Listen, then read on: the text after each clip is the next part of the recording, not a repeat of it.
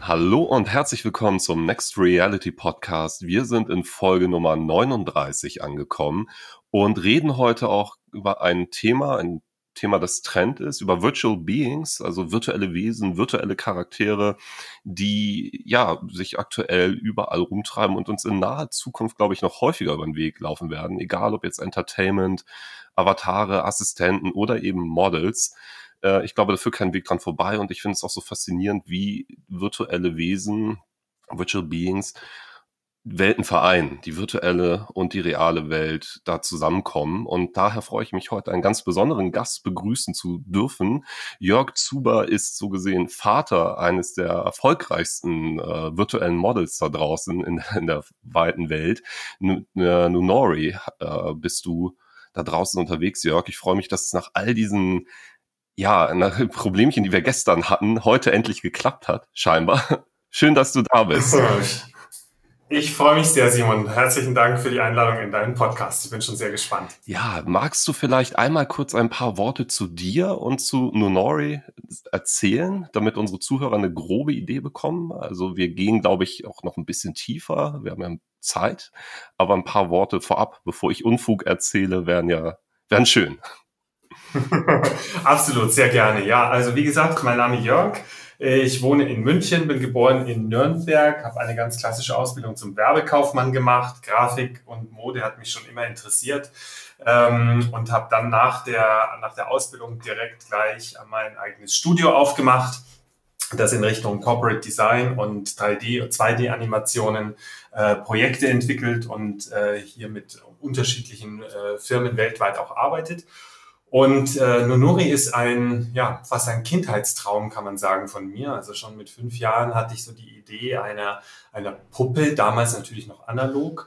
Und ähm, das hat sich über die Jahre hinweg äh, manifestiert und auch noch ausgebaut bei mir, so dass ich äh, im Jahr 2018 im Februar äh, sie auf den Markt gebracht habe und wie du schon sagtest, sie hat also sehr viel Aufmerksamkeit von unterschiedlichen Personen mittlerweile bekommen. Und äh, ja, hoffe ich, dass das noch mehr und noch größer wird. Das, äh, davon gehe ich persönlich aus, aber man weiß ja nie, wie die Welt da draußen so tickt. Äh, man man sieht es ja aktuell, manche Dinge sind nicht ganz kalkulierbar. Wie geht es denn dir und auch Nunori in dieser Situation gerade äh, mit, mit Corona und allem drum und dran. Macht sich das für dich persönlich bemerkbar? Natürlich im Geschäft, aber auch gerne so privat? Also wie gehst, gehst du, wie geht ihr damit um, was wir gerade an Herausforderungen erleben? Also das äh, gesamte Team meines Studios und dazu gehören eben auch die Leute, die an Honori arbeiten. Äh, wir arbeiten sehr äh, dezentral. Also das heißt, ähm, ich habe ein Team in äh, Argentinien, ich habe eine Person in Madrid sitzen. Also das heißt, wir sind es gewöhnt, uns virtuell zu vernetzen und zu connecten und das bringt uns absolut nahe. Also das heißt, die Arbeitswelt, was, die, was das Team betrifft, das hat sich für mich nicht großartig geändert. Hier in München sind jetzt einige in Homeoffice äh, gegangen. Das, das ist natürlich anders, aber das gesamte Team an sich, wir sind eher sehr, sehr virtuell vernetzt. Ähm, was natürlich die Kundenstruktur, die Auftragslage betrifft, ähm, das ist natürlich was, was sehr unschön ist, weil von heute auf morgen, also wie der Lockdown äh, verkündet wurde, gingen auch die Aufträge von 100 auf Zero. Also das heißt, alles wurde gestoppt, alles wurde ver, vertagt und auf Eis gelegt. Und ähm, jetzt sind wir in so einer Phase, wo alles so ein bisschen auf Warteposition und ich meine auch so ein bisschen Schockstarre ist. Und persönlich für mich, ich bin jetzt jemand, ich bin jetzt eher so das, nicht wirklich so das Party-Animal, also das heißt unter der Woche sowieso nicht und am Wochenende äh, versuche ich dann eher so meine, meinen anderen Kram auf, den, auf, die Reihe zu, auf die Reihe zu bekommen.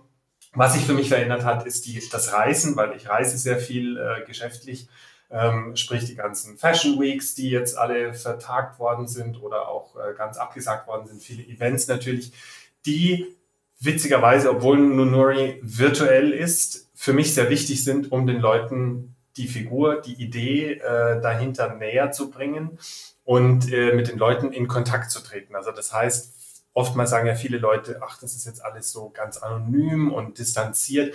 Ganz im Gegenteil, also Nonori ist sehr auf äh, die, die menschliche Komponente auch aufgebaut, also das Miteinander, das, das Zusammenarbeiten von verschiedenen Menschen an der Figur, an Projekten und an verschiedenen Jobs, die wir da an Land ziehen. Es ist ja auch wirklich spannend. Du hast es ja schon erwähnt, es war ein Kindheitstraum von dir, eine Nunori zu schaffen. Wie hat sich dieser Gedanke dann wirklich geformt? Also du hast dann irgendwann mal angefangen zu arbeiten in der echten Welt. Das hattest du ja auch schon angerissen. Wie, wie hat sich das am Ende manifestiert? Magst du da vielleicht noch einmal ins Detail gehen? So mhm. bis von, von den ersten ja. Ideen bis eben, oh, das klappt.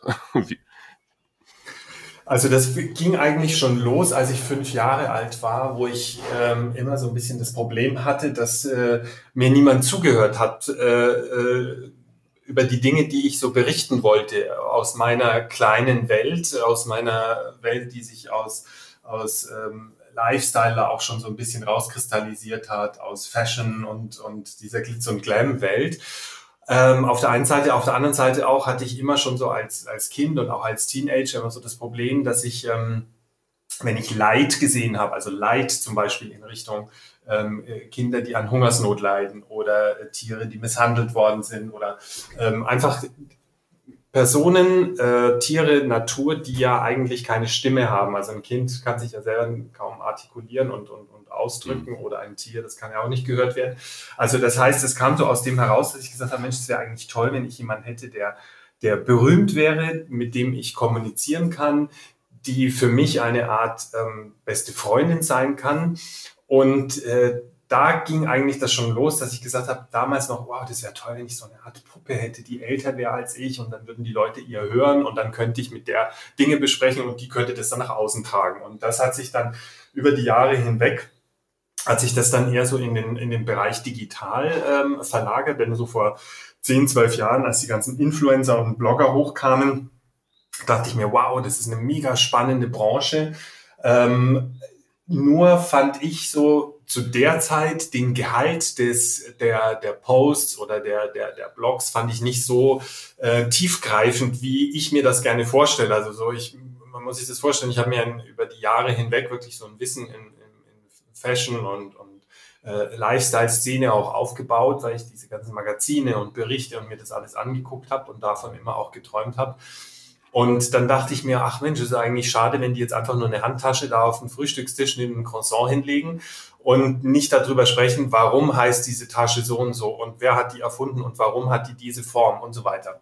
Und da dachte ich mir, okay, wenn ich jetzt herkomme und sage, äh, das als äh, äh damals äh, 35-jähriger Mann irgendwie, da wird keiner zuhören. Aber wenn das auf Augenhöhe ist, wenn das ein, ein, ein junges Mädchen ist, die eben digital ist, die ähm, diese ganze, diesen ganzen Esprit und diesen Lifestyle auch lebt und liebt, der wird gehört, der wird zugehört und, und äh, mit meinem fundierten Wissen das angereichert, ähm, wäre eine perfekte Kombination. Und dann habe ich angefangen, ähm, Nonori tatsächlich zu zeichnen, Hand, Bleistift und dann Übertrag in Photoshop, Illustrator, dann Übertrag in 3D. Und so ist dann eigentlich die ähm, Figur entwickelt worden und, und entstanden. Und ähm, ich wusste aus meiner aus meiner äh, ja, Tätigkeit in meinem Studio, wie aufwendig das ist und wie viel Manpower und äh, auch Fleißarbeit man eigentlich dafür braucht, um so einen Charakter zu entwickeln, weil man muss ja alles definieren, also den, den, die Charakterzüge des Charakters, wie blinzelt sie, wie bewegt sie sich, wie, wie funktioniert sie, was macht sie, trinkt sie, äh, würde sie jetzt eher einen äh, Latte Macchiato trinken oder trinkt sie einen grünen Tee oder ein Bier.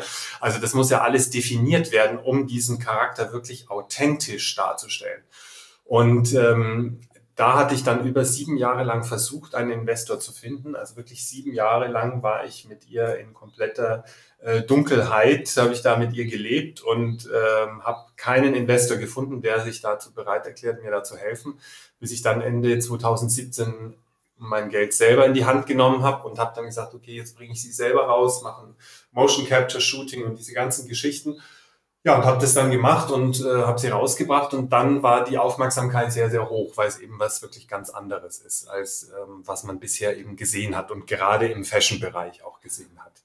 Du hast also deine Kontakte dafür genutzt, sie zu positionieren oder wie verstehe ich das richtig? Oder also es ist ja mm, ja, so also eigentlich äh, ich habe sie ich habe sie rausgebracht und dann habe ich eigentlich erstmal so richtig äh, Gas gegeben und versucht sie äh, an die Leute unter die Leute auch zu bringen, versucht mit Journalisten mich zu treffen, äh, versucht äh, Berichterstattungen zu bekommen und ähm, habe dann das große Glück eigentlich gehabt, dass der erste große und auch bezahlte Auftrag über die Firma Dior kam, die sie dann für eine, eine Show quasi gebucht haben, um über diese Show zu berichten. Und das hat natürlich sehr stark eingeschlagen, weil die ähm, Marke Dior ist natürlich eine der, der größten, ältesten und sehr, sehr bedeutendsten äh, Marken im Fashion-Bereich und Beauty-Bereich überhaupt. Und äh, so eine Firma, die so alt eingesessen ist, äh, sehr traditionell ist, äh, die sich dann mit so einer Figur in Verbindung bringt, das war schon was Außergewöhnliches. Und das gab uns natürlich einen unglaublichen Push in Presse, äh, Personen und, und in der gesamten Wahrnehmung eigentlich. Aber was man wirklich sagen muss, ist wirklich die, die äh, Konstanz, die Disziplin und eigentlich die Kreativität und die, diese Einzigartigkeit, die sie dann auf der anderen Seite auch wiederum äh, an die einzelnen Personen herangetragen haben. Also dass die Leute wirklich so von ihr fasziniert sind. Das hat weniger jetzt damit zu tun, dass man irgendwie einen, einen Protégeur hat, äh, Protégé hat, der einen da äh, vor, vorantreibt oder einen Mentor hat, sondern eher wirklich das, was es wirklich im Kern ist. Und das ist eigentlich ähm, das, was ja sie so besonders und andersartig macht. Ich finde es auch ganz spannend. Meine Freundin hat sich auch den Feed von Honori angeguckt. Meine Freundin so als Hintergrundinformation ist deutlich aktiver auf Instagram noch als ich. Und ähm, die war total beeindruckt, wie konsistent der Feed seit Beginn an wirkt eigentlich. Sie hat sich einmal so komplett durchgescrollt, also sowohl in der Optik und allem. Das äh, spricht dann ja auch schon Bände, wenn jemand, der in diesem Feld ein bisschen Ahnung hat. Also wirst wahrscheinlich mit vielen mhm. Menschen aus der Instagram-Welt zu tun haben. Äh, das ist aber, glaube ich, eine Leistung, die nur möglich ist, wenn man sich eben entsprechende Gedanken macht. Und das hast du ja gerade auch schon betont. Ähm, nur Norris steht ja für etwas. Und ähm, du hast es ja eben auch schon angerissen oder schon auch ein bisschen detaillierter erzählt. Ähm, du projizierst viel auch von dir selbst dort rein. Welche Synergien gibt es da noch? Also ich meine, du bist ja zum Beispiel auch auf Instagram mit 200.000 Followern auch recht gut dabei. War das schon vorher so oder ist das erst später gekommen? Du hattest erwähnt, so Nonori ist für viele Menschen auch faszinierend, weil sie dann irgendwann merken, da steht ein, auch ein Mensch hinter. Genau, ja. Also das ist äh, eigentlich so, dass ich ähm, über meinen eigenen Account sehr viel gelernt habe, also über die, über die Jahre hinweg. So, da habe ich viele Fehler gemacht, da habe ich vieles richtig gemacht, ähm, da habe ich vieles ausprobiert und habe dadurch eigentlich sehr viel gelernt, was dann Nonoris Account auch zugute kam. Und ähm, ich bin eigentlich und auch immer noch nicht wirklich so derjenige, der jetzt nach vorne prescht und sagt, okay, ich äh, positioniere mich jetzt auch auf ihrer Seite. Also ich finde da eigentlich gar nicht statt. Wenn mich Leute fragen, dann sage ich natürlich, wer dahinter steckt. Aber ansonsten versuche ich momentan es noch so äh, offen zu lassen. Also das heißt nicht, dass Leute, äh, die mich mögen, unbedingt nur Nuri mögen und umgekehrt auch. Also das heißt, ich versuche ihren Charakter äh, sehr eigenständig zu betrachten. Also weil ich fühle mich auch nicht jetzt so, dass ich sage, ich bin jetzt ähm, wie so ein, so ein kleines Mädchen oder es ist mein alter Ego. Sie hat natürlich sehr viel Charakterzüge von mir, das muss ich schon zugeben. Das braucht sie auch, weil sonst könnte ich auch dieses Engagement auch nicht machen. Also äh, ein Beispiel, ich bin seit äh, über acht Jahren vegan und ich habe mir dann gesagt, okay, ich muss eigentlich sie auch als vegan äh, äh ernährend äh, deklarieren, weil ich kann nicht über ein, ein Steak berichten, das ich seit acht Jahren nicht mehr gegessen habe. Und das sind natürlich schon so Parallelen, die irgendwie da sind. Eine der größten Unterschiede, die wir vielleicht haben, wenn man das so sagen kann, ist, dass sie sehr ruhig ist. Also für sie ist, das ist auch so, wenn ich auf ihrem Account bin, ich mache dann nie irgendetwas hektisch, ich antworte nie schnell oder vorschnell auf irgendeine, äh, auf irgendeinen Comment oder auf ein Engagement. Ich bin da sehr ähm, ruhig und überlegt. Das ist nämlich auch so ihr, ihr Charakterzug. Also sie ist eher jemand, der auf Personen zugeht, umarmend ist als jetzt ich. Ich bin sehr, mir kann nichts schnell genug gehen. Ich will die Dinge immer sofort haben und machen und tun. Und äh, das ist bei ihr eher so ein bisschen dieses entspannte und ruhige. Freut mich sehr, dass deine Freundin, die im, im äh, in dem Bereich da ähm, tätig ist und, und da ein Auge hat, dass sie also, dass ihr das aufgefallen ist, diese Konsequenz dieses, dieses ähm, Accounts. Das glaube ich, ist einfach ein, ein ganz wichtiger Punkt heutzutage und auch schon vor, vor fünf Jahren. Aber ich denke mal, im Moment leben wir in so einer wahnsinnigen Zeit der Veränderung, die aber auch schon immer irgendwo da war. Und ich glaube, Menschen brauchen gewisse Ankerpunkte. Und ich denke mal, dass es wichtig ist, seiner Marke, egal ob das jetzt eine Personenmarke ist, ob das jetzt eine äh, Bekleidungsmarke ist, eine Automarke. Ich glaube, dass man ganz stark seiner Marke treu sein muss, was nicht bedeutet, dass man sich immer wieder verändern kann. Man muss sich verändern, aber die, die Grundprinzipien, die müssen immer gleich sein. Und da, das habe ich von Anfang an eigentlich bei Nunori äh, gemacht und getan, so dass ich mir gesagt habe, okay, was ist ihr, was ist ihr Wert und wie würde ich ihre Marke definieren? Und ich definiere sie immer in, in, in den sogenannten Triple C, also dreimal C. Das erste C, das steht für cute. Also das heißt, es muss immer irgendetwas Süßes bei ihr sein. Sie darf nie irgendwie ähm, provokativ sein oder äh, verletzend sein. Also es muss immer etwas, was Cutes sein und das ist auch ihr Erscheinungsbild. Sie ist etwas kleiner. Es ist wie so ein, so ein äh, Miniaturtäschchen oder Miniaturschuh, den man an ihr sieht. Das ist das erste. Das zweite C ist äh, curious. Also das heißt, sie ist absolut äh, interessiert an allem. Das heißt, sie will wissen, wie lange braucht man, um ein Haute Couture Kleid zu machen. Sie will aber auch wissen, wie backt man äh, ein veganes Brot. Sie will wissen, woher äh, kommen, kommen die Rosen im Sommer und woher kommen sie im Winter. Also das heißt, sie möchte eigentlich alles wissen und da diese Wissbegierigkeit, die muss auch immer irgendwie bei ihr vorhanden sein.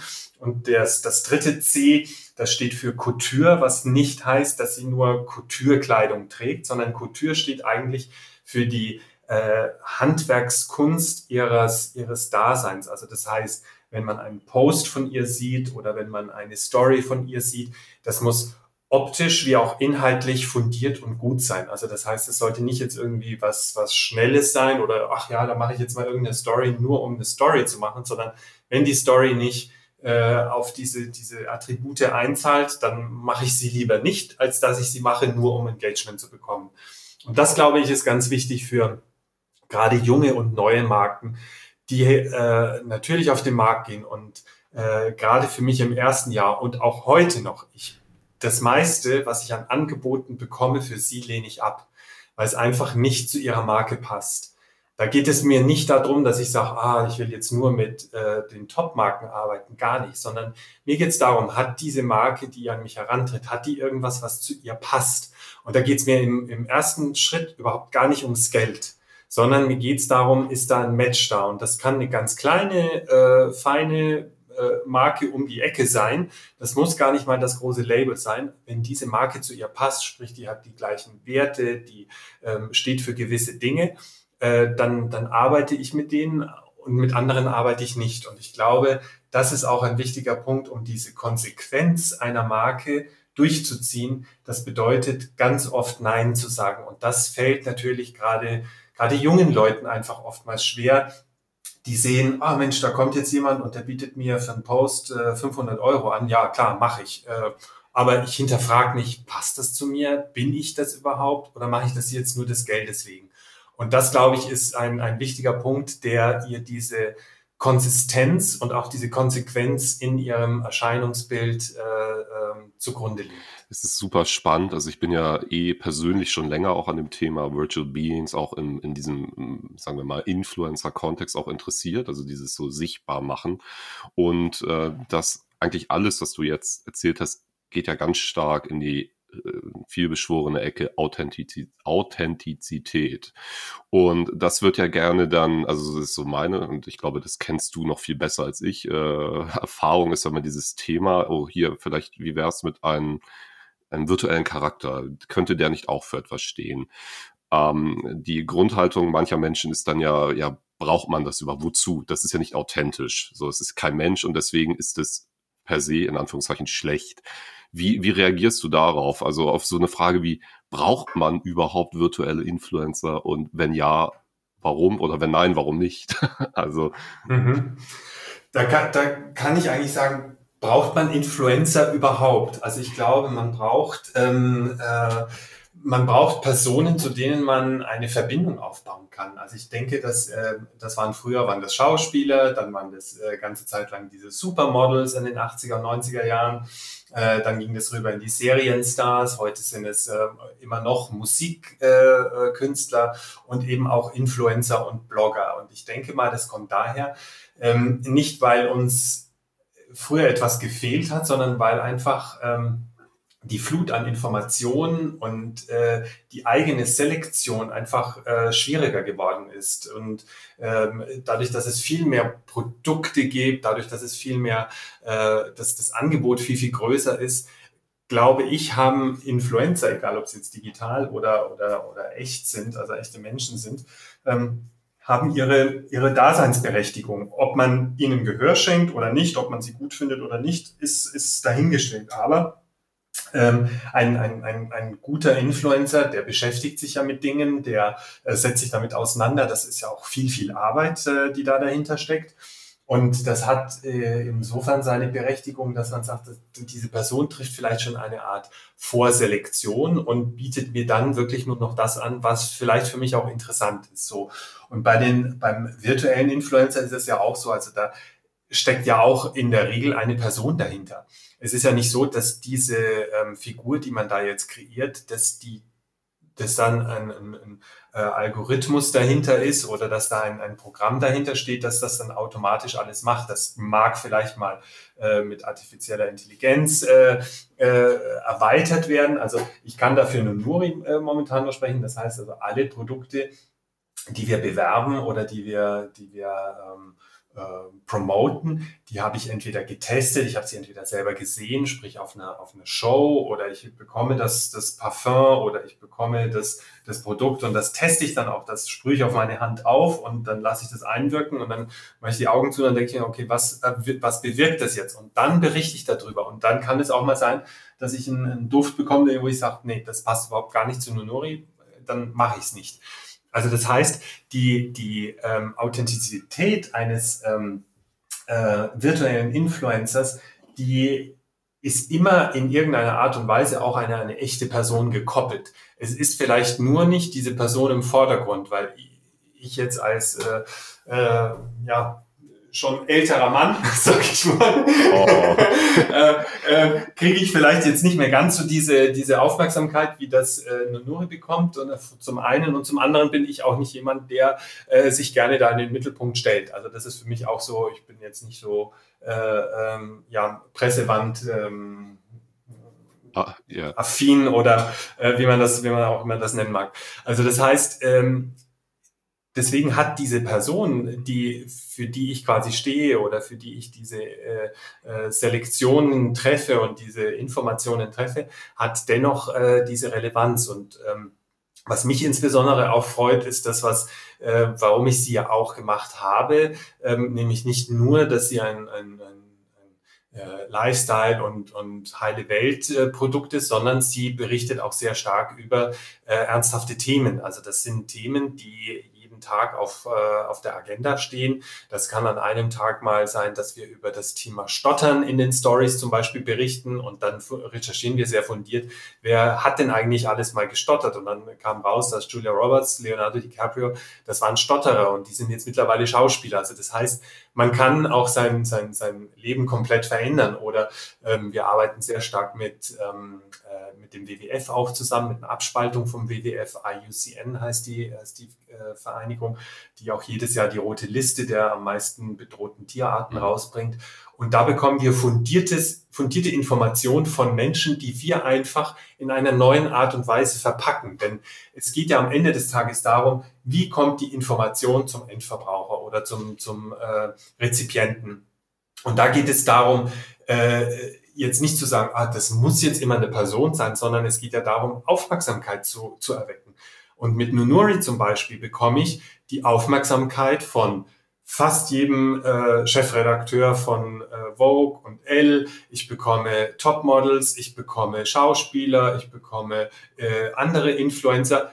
Die habe ich auf meinem eigenen Account nicht, weil die einfach sagen, naja, das ist ein schöner Account, aber der steht jetzt nicht besonders hervor, der sticht nicht besonders heraus. Aber Nunori tut das weil sie einfach da eine, eine, eine ganz andere Bildsprache spricht als, als andere. Und dann sage ich mir, okay, sie hat ihre Berechtigung auf jeden Fall, nicht um andere zu ersetzen. Also das ist mir auch ganz wichtig. Sie soll nicht zukünftig zusammen mit äh, 500.000 anderen äh, virtuellen Influencern die, die kompletten äh, äh, realen Influencer ersetzen. Das wäre auch langweilig. Wir brauchen diese Diversifizierung, diese äh, diese, diese bunte Vielfalt. Und das macht es ja eigentlich auch spannend, äh, gewisse Dinge zu transportieren und zu sehen, wie spricht der darüber und wie spricht die darüber. Und das, glaube ich, äh, macht die Mischung aus, den, den Mix.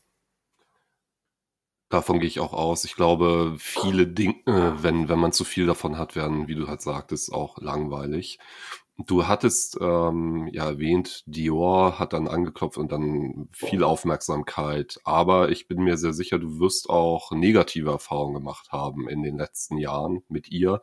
Was sind die, die negativsten Grundhaltungen, denen du bisher so begegnet bist und wie entkräftest du die? Also finden Leute das creepy, falsch, in Anführungszeichen, oder was, was ist bisher so passiert, außer dem positiven Ding? Mhm. Also am Anfang ähm, kam immer wieder mal so, ja, ähm, äh, I'm scared, ähm, äh, creepy, wie du auch schon sagtest. Auf ihrem Account, muss ich äh, gestehen, ähm, hat sich das fast zu null reduziert. Ähm, diese, diese Dinge oder auch ähm, sehr offensive äh, Kommentare, die ich eigentlich auch nie wirklich so, so, so dramatisch bekommen habe, was man öfter mal dann hatte auf äh, den anderen Accounts, wie jetzt zum Beispiel in einem, in einem Dior-Account, dass die dann irgendwie äh, Kommentare bekommen haben wie, ja, ersetzt ihr jetzt die echten Menschen oder ähm, was soll das? Ähm, wir brauchen keine Roboter oder ja, ähm, äh, fuck Robots und solche Geschichten. Das hat man schon gehört. Aber ich muss gestehen, ähm, wenn man dann so ein bisschen, also ich versuche dann äh, da so einzutauchen und versuche so herauszufinden, warum hat diese Person so eine negative Grundhaltung. Und wenn man dann hinter diese äh, äh, Accounts dann schaut, wenn sie denn nicht privat sind, also was ganz viele ja. sind, also dass man da, genau, wo man überhaupt gar nicht draufkommt, dann denke ich mir eh, okay, ähm, schade, du kommst nicht in die Konfrontation, du, du, du zündest ein Feuer und, und gibst dir aber nicht die Möglichkeit, dieses Feuer irgendwie zu löschen oder zu kontrollieren. Und ähm, wenn ich dann mal mit einer Person dann das auch wirklich äh, in Kontakt trete, dann äh, nehme ich mir oftmals die Zeit, ich würde jetzt mal sagen, von zehn Fällen, die ich dann behandle, drehe ich ähm, zehn Hater, davon drehe ich acht in, in, in, in Lover um. Witzigerweise. Weil ich, ja, ich versuche dann ihnen zu erklären, um, um was es hier eigentlich geht und was ich mache und dass ich auch nicht erwarte, dass sie das jetzt lieben, sondern ich erwarte oder ich, ich wünsche mir eigentlich, dass sie einfach nur versuchen, es zu verstehen, was, was da dahinter steckt und welche Arbeit auch da dahinter steckt. Also zum Beispiel viele sagen dann, ähm, ja, ihr ersetzt die echten Menschen und das war's dann. Ähm, dann schreibe ich denen, was, was denkst du denn, wie viele Personen an, an Nunuri arbeiten? Ja, wahrscheinlich eine Person. Dann sage ich, nee, das sind mittlerweile sieben bis acht Personen. Und dann sagen die, wow, nein, das gibt's ja nicht, aber das äh, ist doch irgendwie eine App, die du da benutzt. Und dann sage ich, nein, das ist keine App, sondern das ist wirklich Handarbeit und du musst dir überlegen, was für ein Outfit. Du musst tatsächlich in diese Rolle der Person schlüpfen, in dieses Characters. Und das finden dann die Leute eigentlich eher, eher ähm, äh, interessant und, und fragen dann auch wieder nach. Und dann gibt es, also witzigerweise, da gab es dann irgendwie so mal ein paar Leute, die irgendwie so eine, so eine uh, Story gemacht haben und haben mich dann auch getaggt und haben gesagt, ähm, uh, unfollow this uh, robots, don't give the robots any Air to breathe und so und, und so on. Und dann habe ich diese Person, habe ich eben drauf angeschaut und gesagt, ich habe gesehen, du hast mir diese, hast diese Story gemacht und äh, ich respektiere deine Meinung, aber also immer sehr, sehr höflich, nie irgendwie, was fällt dir ein und nein, sondern immer ganz, ganz ähm, ruhig, ähm, überlegt und höflich und und dann die, die meisten Personen haben diese Story dann runtergenommen und ganz oft haben sie dann irgendwie eine neue Story draufgelegt und haben gesagt, Follow Nonori ist, ist wirklich total cool und da sind Leute dahinter und, und macht das. Also das, das, das habe ich so ein bisschen, muss ich ganz ehrlich sagen, aus, ähm, äh, aus, aus meiner Zeit, wo ich früher als, als Teenager habe ich sehr viel Kampfsport gemacht. Ich habe Taekwondo gemacht. Und das ist ja eine, eine Kampfsportart, die auf Defensive geht. Also das heißt, ich könnte nie einen Angriff starten, weil darauf bin ich nicht äh, äh, trainiert, sondern ich bin trainiert auf Verteidigung. Und die Verteidigung, die bedeutet eigentlich immer, dass ich auf den Gegner zugehe. Also das heißt, ich gehe nicht weg, weil ich will nämlich in den Gegner hineingehen, um seine Energie aufzunehmen. Und das habe ich so ein bisschen für mich herauskristallisiert, äh, auch im, im Berufsleben. Wenn ich auf Konfrontationen gehe, hm, da muss ich gute Argumente haben, da muss ich richtig fighten, das kann unter Umständen sehr anstrengend sein.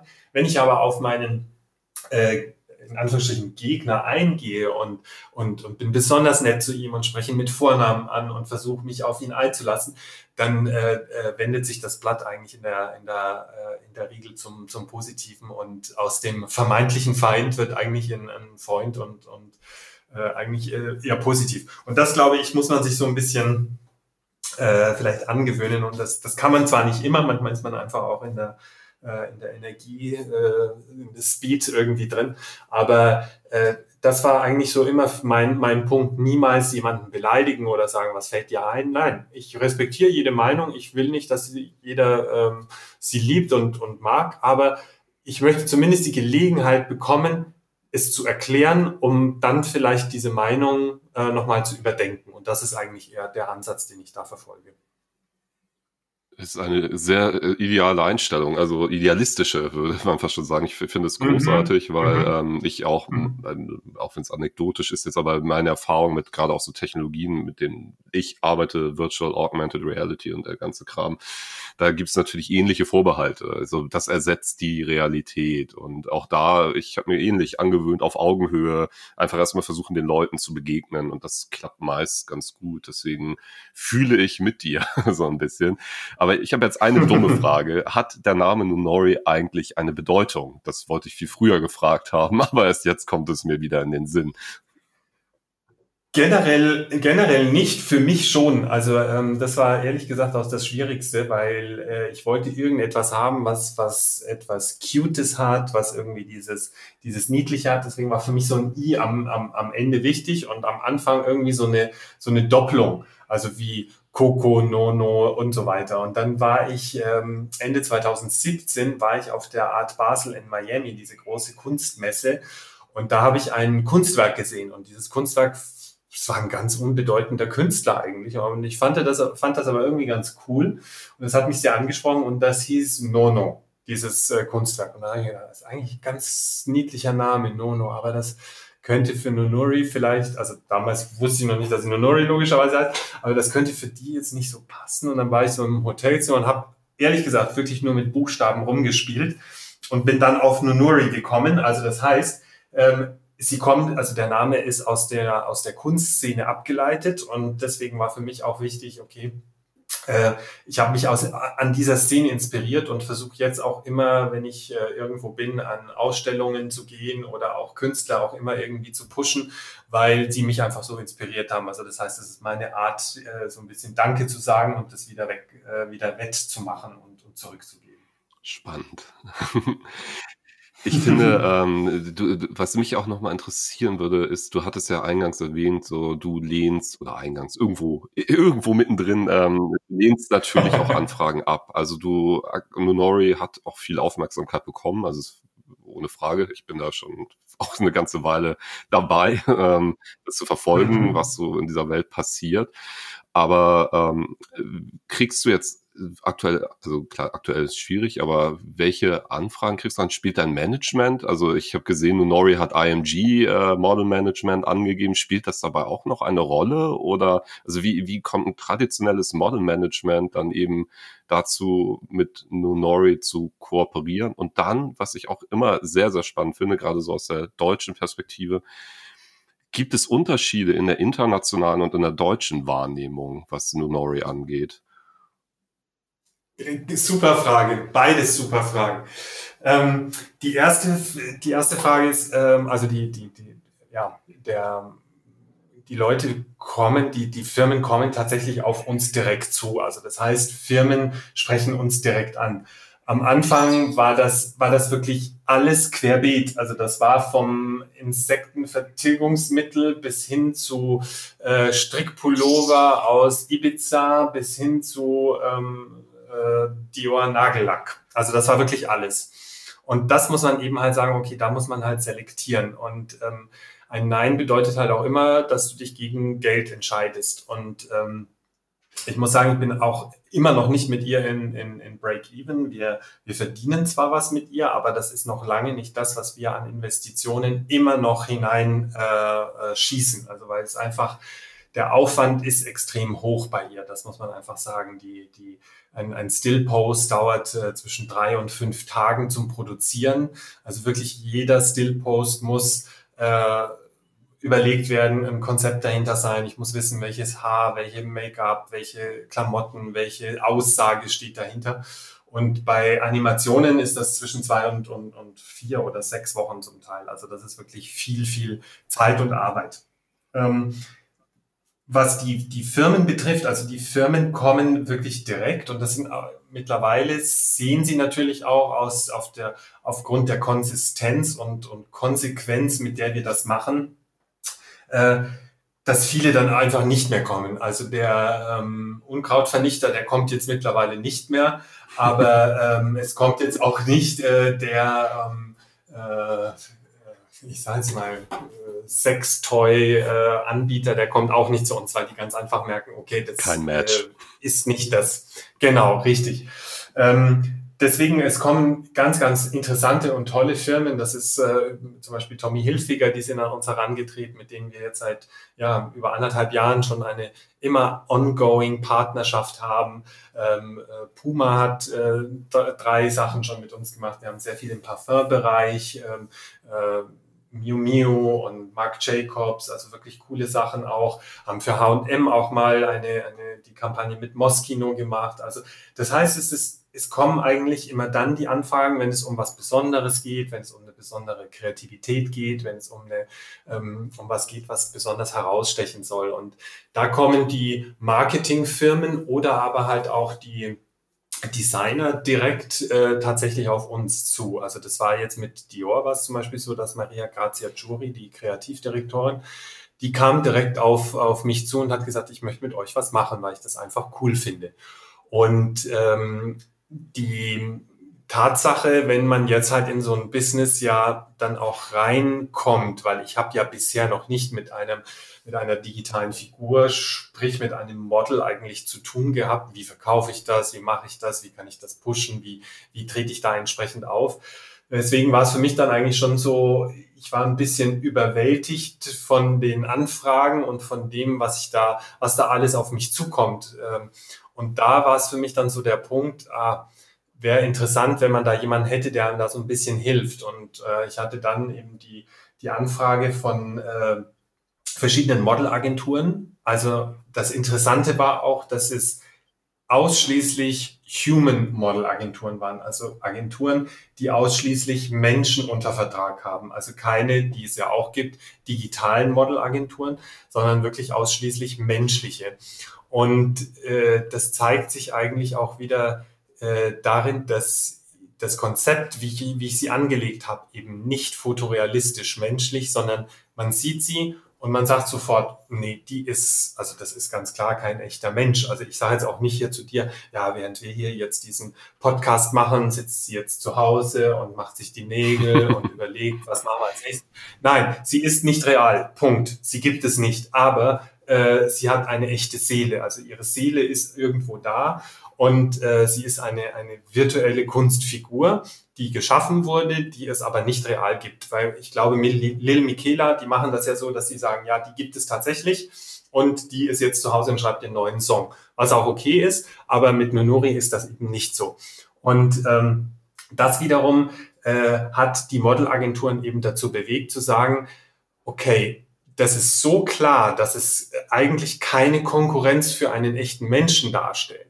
Denn wenn man sich für Nonori entscheidet, dann entscheidet man sich für eine bestimmte für eine bestimmte Welt. Die Welt, wie du sie auch schon benannt hast, Artificial Intelligence, das ist ähm, Future Now, Embrace the Future, Embrace Technology, Love Technology. Das hat alles damit zu tun, dass ich sage, okay, wenn ich mich dazu entscheide, mit so einer Figur zu arbeiten, dann transportiere ich auch meine, meine, meinen äh, Zuschauern, meinem Publikum, meinen Kunden, okay, ich öffne mich für diese Art von Technologie, diese Art von äh, Kommunikation. Ich habe keine Angst vor der Zukunft, ich habe auch keine Angst vor Robotern, wenn sie auch mal kommen. Denn Roboter sind nicht immer nur, wir nehmen euch die Arbeitsplätze weg, sondern wenn man sich mal überlegt, ähm, Roboter können auch alten Menschen ermöglichen, in ihrer Wohnung einfach noch zu bleiben, wenn sie halt gewisse Tätigkeiten nicht mehr machen können. Sie helfen sie in die Badewanne rein und raus, sie tragen vielleicht äh, einen schweren Kasten von links nach rechts.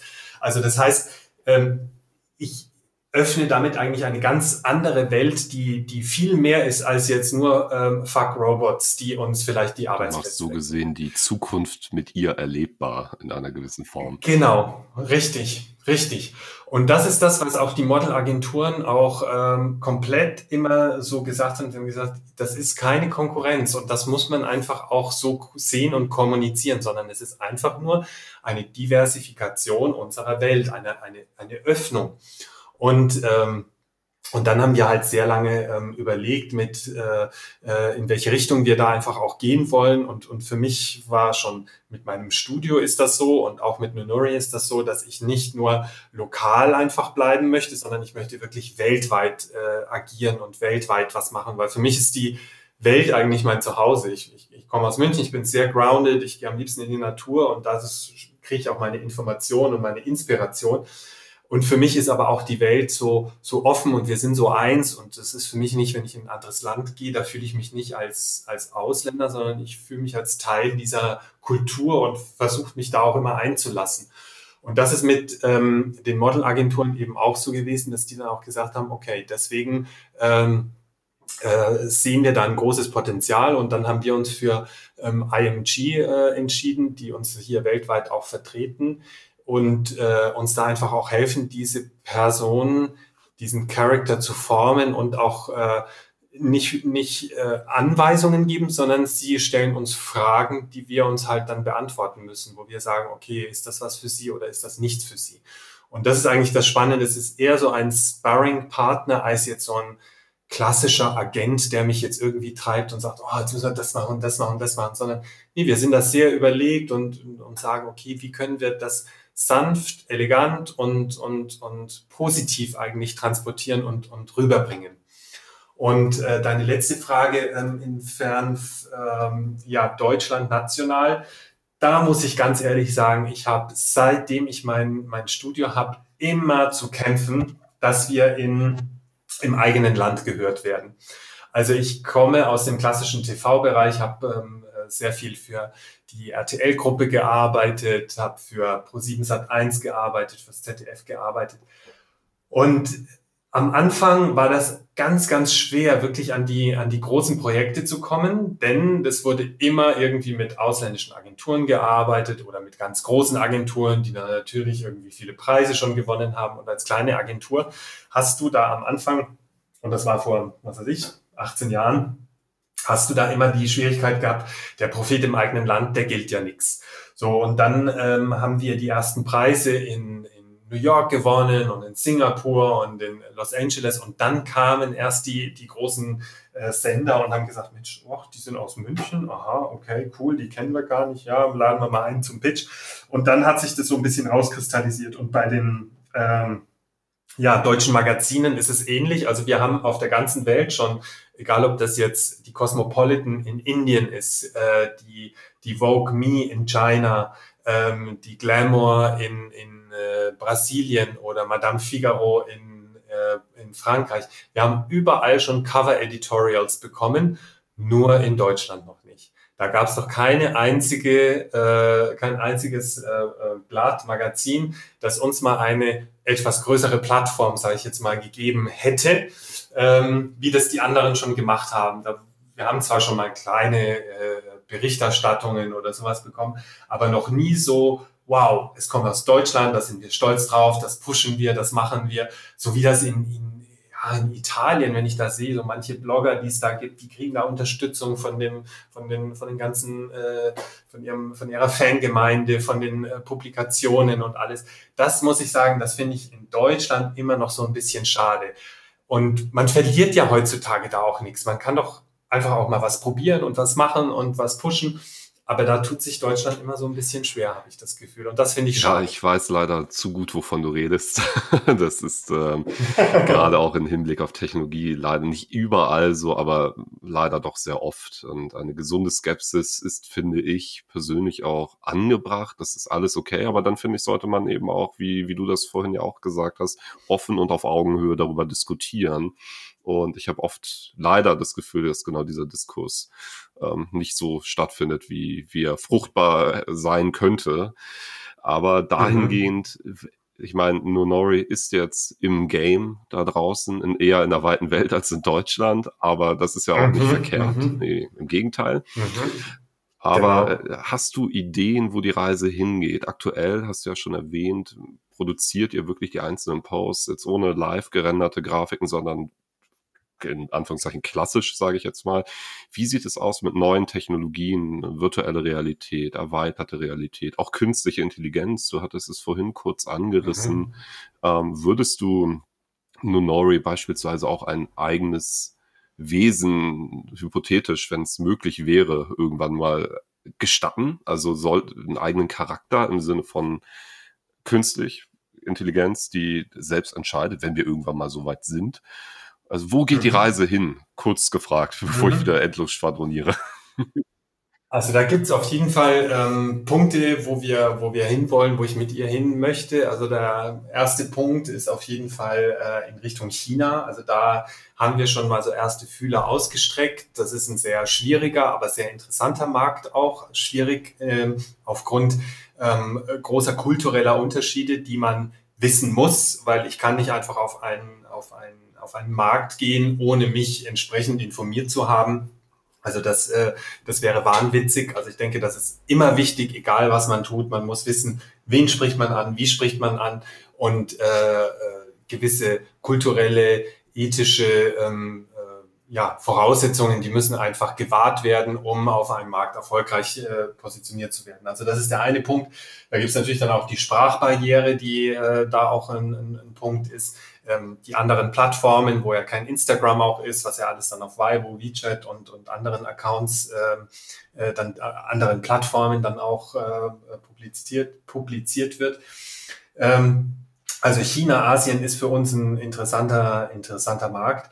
Ein, ein ganz großes Feld äh, sehe ich im, im Bereich von Gaming auf jeden Fall. Also das ist was, wo ich extrem interessiert bin und was für mich sehr, sehr spannend ist, weil ich persönlich ich bin zwar kein Gamer, aber ich bin an Games total interessiert und fasziniert, weil ich weiß, wenn ich da einsteige, ich werde da sehr ähm, also ich könnte da sehr leicht äh, abhängig werden oder ich, ich, ich äh, würde meine, meine Kontrolle verlieren oder was auch immer. Also ich bin auch jemand, ich, ich, ich fahre nicht gerne Auto, ich bin lieber Beifahrer. Also das heißt, ich gucke lieber zu, als dass ich das äh, selber aktiv mache. Ähm, aber wie gesagt, ich, ich würde sie wahnsinnig gerne in einem, in einem Game sehen und, und vielleicht auch ein eigenes Game für sie ähm, äh, entwickeln. Ich sehe sie auf jeden Fall in äh, äh, Virtual Reality und auch in ähm, Bereich von Artificial Intelligence finde ich wahnsinnig interessant, da äh, vorzudringen und da auch etwas entstehen zu lassen. Also das ist für mich eine sehr äh, interessante Geschichte. Und vor allem für mich ist ein, ein Punkt, und da spricht natürlich die ähm, äh, Virtual Reality natürlich ein großer, großer Bereich. Ich würde sie wahnsinnig gerne auch mal live irgendwo laufen sehen. Also das heißt, sie könnte auf einem Catwalk in, in Paris tatsächlich auch mal eine Mondschau live irgendwo laufen, ob das jetzt mit einer, mit einer Brille ist oder ob die Leute das bestenfalls natürlich ohne Brille richtig mal erleben könnten. Das wäre natürlich äh, mega, wenn man, wenn man diese Technik äh, dementsprechend vorantreiben könnte und, und entwickeln könnte. Das wäre natürlich äh, fantastisch, indem man da sagt, okay, da ähm, schneidet man ihr jetzt das absolut ähm, fantastische Kleid auf den, auf den Leib und kann damit eigentlich äh, so, eine, so eine mega Aufmerksamkeit ähm, erregen. Das, das wäre absolut spannend. Und für Artificial Intelligence bin ich extrem offen und äh, habe da auch keine Angst, dass das jetzt irgendwie äh, aus der Art geraten könnte. Ähm, da muss man einfach Tests machen, da muss man äh, die richtigen Partner haben, um da reinzugehen und dann äh, muss man da neue Wege gehen. Man muss da auf jeden Fall immer offen sein. Wichtig für mich ist, dass Sie auf jeden Fall sich als, als Marke entwickelt. Also deswegen vermeide ich auch immer die Begrifflichkeiten wie ähm, äh, Roboter oder auch ähm, Avatar. Das hat für nicht für mich, aber für viele Menschen, die mit diesen Begrifflichkeiten meist durch die Medien, ehrlich gesagt, äh, negativ behaftet sind. Für mich überhaupt gar nicht, aber für die meisten Menschen ähm, versuche ich immer zu vermeiden. Deswegen sage ich immer, sie sind, sie sind ein digitaler Charakter eigentlich. Und ähm, das ist für mich schon der, der äh, Weg, wo ich versuchen möchte, sie als Marke aufzubauen und, und sie als Marke auch wahrnehmbar zu machen. Da kann sie auch mal ihre eigene, eine eigene Linie haben, ob das jetzt in einem Kosmetikbereich ist oder im Fashionbereich oder ähm, ganz wichtig auch im, im, im Bereich von sozialen Geschichten, wo sie halt dann auch die Aufmerksamkeit bekommt für, für ähm, Kinder und äh, Tierschutz und Natur, wo wir da sehr, sehr aktiv sind. Ich bin mir sicher, dass ihr noch viele tolle Sachen erleben werdet. Also wir haben ja auch schon im Vorfeld über ein paar Sachen geschnackt. Und es gibt, also ich, ich finde, es ist einfach ein unglaublich spannender Weg, den ihr zwei, sage ich jetzt immer so, eingeschlagen habt. Ich denke auch, dass die nächsten Jahre sehr, sehr, sehr spannend werden. Ich glaube, wir nähern uns auch so im Hinblick auf die Zeit. Du hattest ja noch einen Termin. und, äh, nähern wir uns ein bisschen dem Ende. Und äh, ich hatte dir ja schon gesagt, wir enden in der Regel mit äh, kleinen, schnellen Fragen, die du äh, einfach mhm. kurz und knapp beantworten kannst. Das klappt mal ganz gut, Jawohl. mal nicht. Mhm. Also, du hattest im Vorfeld auch gefragt, äh, was wäre denn auch trotz aller Vorbehalte in der Sprache nach außen hin dein Avatar in einer virtuellen Welt? Ähm, wenn ich jetzt Beyoncé sage, dann, oh. also ich glaube irgendwie eine Person aus dem Musikbereich äh, wäre wär wirklich mein, mein, äh, mein Avatar. Das glaube ich äh, wirklich Musik und Tanz. Also das finde ich so auf einer Bühne, das kann ich selber nicht, weil ich nicht singen kann und weil gut tanzen vielleicht noch, aber ähm, das wäre so, so ein Avatar für mich, ja. Erinnerst du dich noch an deine erste Virtual Reality Experience? Ja, das war auf einer ähm, Telemesse für die RTL-Gruppe, die wir damals gemacht haben. Und da haben wir ähm, mit, ähm, äh, mit Brillen haben wir so ein Screening für die Leute, äh, für die Besucher dort generiert. Also Telemesse muss man sich äh, vorstellen, das ist eine, eine Messe, wo die Werbekunden kommen, um das Programm des nächsten Jahres präsentiert zu bekommen. Und normalerweise hat man immer einen großen Kinosaal und da wird ein Trailer gezeigt, was alles nächstes Jahr kommt. Und wir haben damals die eine, eine komplett ähm, äh, ja, in, in ja, mit, mit Brillen äh, generiertes Screening äh, generiert, was, wo die Leute sich entspannt auf Lounges legen konnten und da einen, einen, äh, ja, den, den Trailer quasi genießen konnten und da eintauchen konnten. Und das muss ich sagen, das war richtig spannend, hat aber wenig mit dem zu tun, was man heute sieht. Und du hast mir ja gestern was gezeigt von Peter, glaube ich, war das. Wow, ja. Wahnsinn. Das ist natürlich Next Level. Und da muss es hingehen. Und da müssen wir alle äh, pushen, dass dass das vorangeht und, und, und weitergeht, weil das, glaube ich, ist, ist, die, ist die Zukunft und äh, da, da muss es hingehen, absolut. Ich finde, das ist ein wundervolles Schlusswort. Ich würde jetzt gar keine weitere Frage da reinknallen wollen. Ähm, das trifft mhm. den, den Nagel auf den Kopf. Da bin ich auch komplett auf deiner Seite. In, de, in dem ja. Sinne bleibt mir eigentlich nur, mich echt bei dir zu bedanken. Ich freue mich, dass es alles so, ich meine, ich glaube, wir haben letzte Woche das erste Mal telefoniert und jetzt sitzen wir schon hier. Ja. und äh, es hat mich gefreut, dass es so fix und unkompliziert ging. Und es, ich hatte viel Spaß. Ich danke dir für deine Zeit. Und ich hoffe, du hattest auch Freude daran. Simon, absolut. Nein, ich habe zu danken. Ich freue mich sehr. Ich hoffe, ich konnte äh, deiner, deiner Zuhörerschaft äh, ein bisschen was äh, erzählen. Da gibt's noch viel, viel mehr. Da gibt's wahnsinnig viele Anekdoten auch. Ähm, ich arbeite da auch an einem, ja, glaube ich, ganz interessanten Projekt. Das kommt, hoffe ich, bald raus. Mal sehen. Und ähm, was das Ganze noch so ein bisschen näher bringt. Nein, ich äh, bedanke mich sehr und äh, freue mich, dass wir uns gefunden haben. Finde das auch ganz spannend, was, was du machst, weil das äh, ist für mich auch ein, ein, ein Neuland, da reinzusteigen. Und wie gesagt, ich glaube, wir müssen einfach äh, offen sein. Wir müssen unsere Faszination und Begeisterung an Design, an Technik und an äh, Zukunftsvisionen den Leuten da draußen näher bringen, die erstmal ablehnend sind, die erstmal äh, nicht wissen, ist das gut, ist das schlecht, was bedeutet das, was nicht unbedingt mit Ablehnung per se zu tun hat, sondern einfach nur, weil es neu ist, weil ich es nicht kenne und deswegen finde ich es nicht gut. Da müssen wir, glaube ich, alle gemeinsam rangehen und gucken, dass die Leute sagen, wow, mega, finde ich gut und wenn die coolen Typen das machen, warum soll ich das nicht auch machen? Ich glaube, da muss es hingehen. Und ich fand das ganz, ganz toll, mit dir darüber zu sprechen und noch viele Sachen mit dir zusammen zu machen. Wir machen am besten jetzt eine regelmäßige Podcast-Aufnahme oder sowas. regelmäßig kann ja auch halbjährlich sein. Schauen wir mal. Sehr gut, absolut, absolut. Ich bin dabei. Kein Thema, kein Thema. Nee, in dem Sinne cool. nochmal vielen Dank und auch an euch da draußen vielen Dank fürs Zuhören und wir hören uns demnächst wieder auf einem dieser Kanäle, wo auch immer ihr das hört. Aber vielen Dank und in dem Sinne, ciao. Ciao.